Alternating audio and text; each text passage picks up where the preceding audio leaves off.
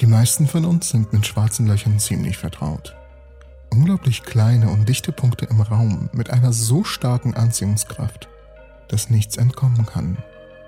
Aber ein weißes Loch, von dem die meisten Leute wahrscheinlich eh noch nicht mal was gehört haben, geschweige denn damit vertraut sind. In der Mathematik gibt es etwas, das man Inverse oder inverses Element nennt. Dabei kehrt eine Funktion eine andere Funktion um zum Beispiel Subtraktion als Inverse der Addition oder Division als Inverse der Multiplikation. Wir können Inverses leicht visualisieren, indem wir folgende Operation vorwärts und rückwärts lesen.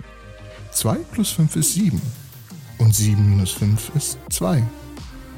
Oder 2 mal 5 ist 10 und 10 geteilt durch 5 ist 2. Diese Vereinfachung oder Idee der mathematischen Umkehrung zeigt im Wesentlichen die Vorhersage der Existenz von weißen Löchern und was sie sein könnten. Die Umkehrung eines schwarzen Lochs oder ein schwarzes Loch in Umkehrung.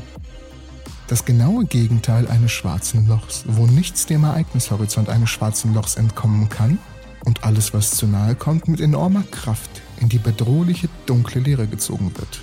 Doch bei seinem Gegenstück kann nichts in den Ereignishorizont eintreten und alles, was dem nahe kommt, wird mit gleicher Kraft weggeschoben.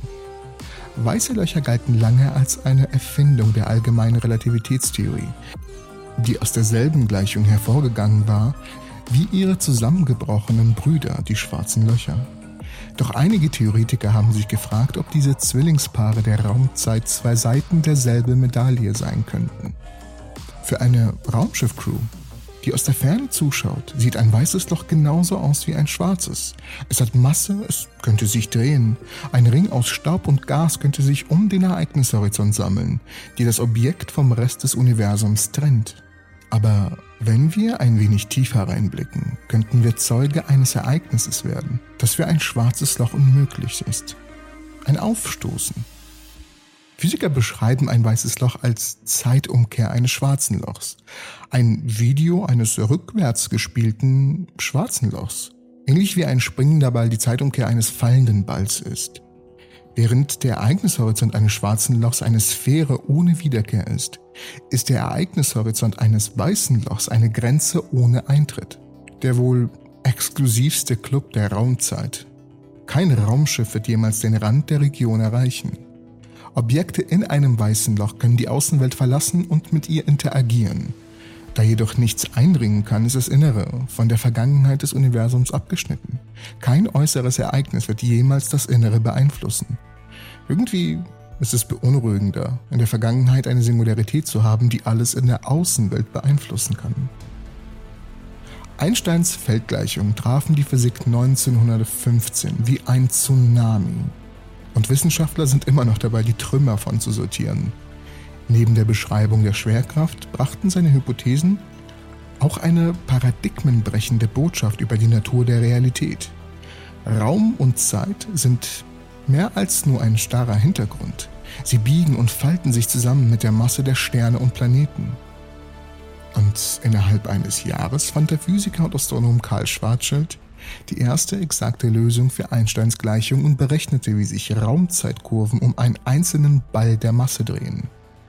In seiner Antwort lag der Keim dessen, was Physiker heute als Singularität bezeichnen, eine kugelförmige Masse, die auf einen unendlich dichten Punkt geschrumpft ist und den Raum so eng umhüllt, dass sich die Region vom Rest des Universums abhebt.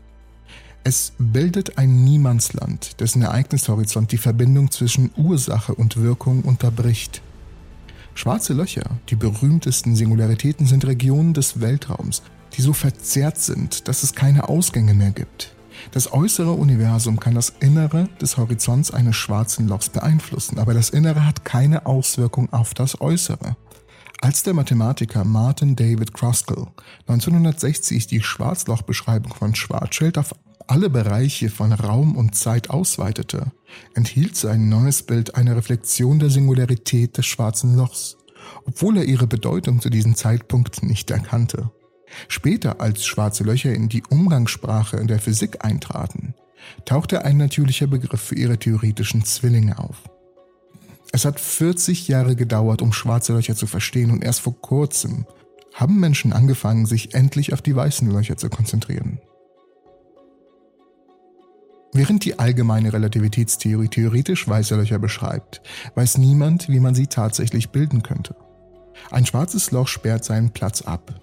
Wenn ein Stern in einem winzigen Volumen zusammenbricht, aber das Rückwärtsspielen dieses Videos macht physikalisch keinen Sinn. Ein Ereignishorizont, der in einem funktionalen Stern explodiert, würde ein bisschen wie ein Ei aussehen, das sich selbst entwirrt und zusammenklebt. Ein Verstoß gegen die Entropie, das eigentlich verlangt, dass das Universum mit der Zeit chaotischer wird. Selbst wenn sich große weiße Löcher bilden würden, würden sie wahrscheinlich nicht lange herumhängen. Jede ausgehende Materie würde mit der Materie im Orbit kollidieren und das System würde in einem schwarzen Loch wieder zusammenbrechen. Ein langlebiges weißes Loch wäre also eher unwahrscheinlich.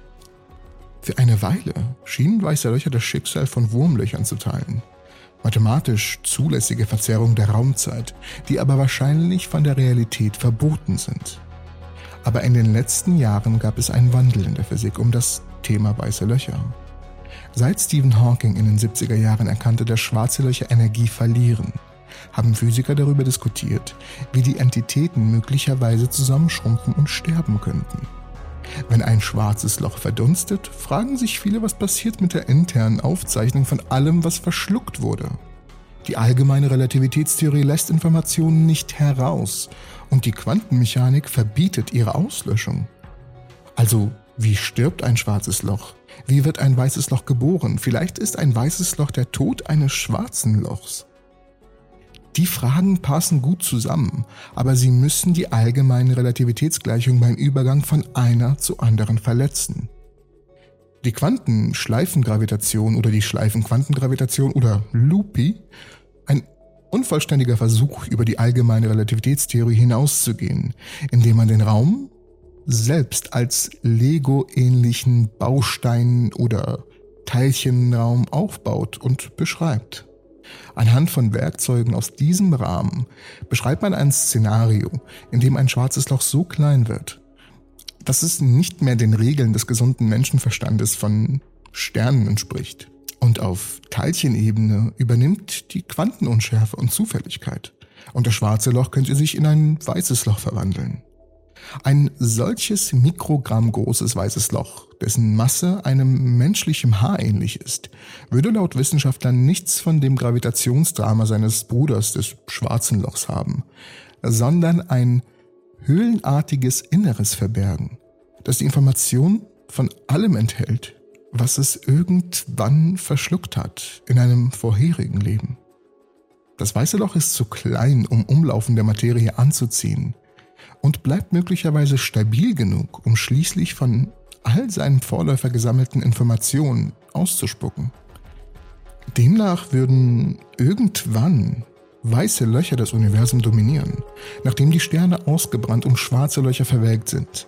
Jeder Beobachter könnte dann die Objekte leicht als relativ große Teilchen erkennen, aber diese Tage sind unzählige Billionen Mal das gegenwärtige Zeitalter des Universums in der Zukunft. Es ist äh, eine, eine verrückte Zeitskala, die vielleicht die verrückteste Zeitskala, die man in der Physik haben kann. Alternativ können die Folgen eines weißen Lochs überall existieren. Für Physiker sieht die Explosion von Materie und Energie durch den Urknall wie ein mögliches Verhalten des weißen Lochs aus. Die Geometrie ist in beiden Fällen sehr ähnlich, sogar bis zu dem Punkt, dass es manchmal mathematisch identisch ist.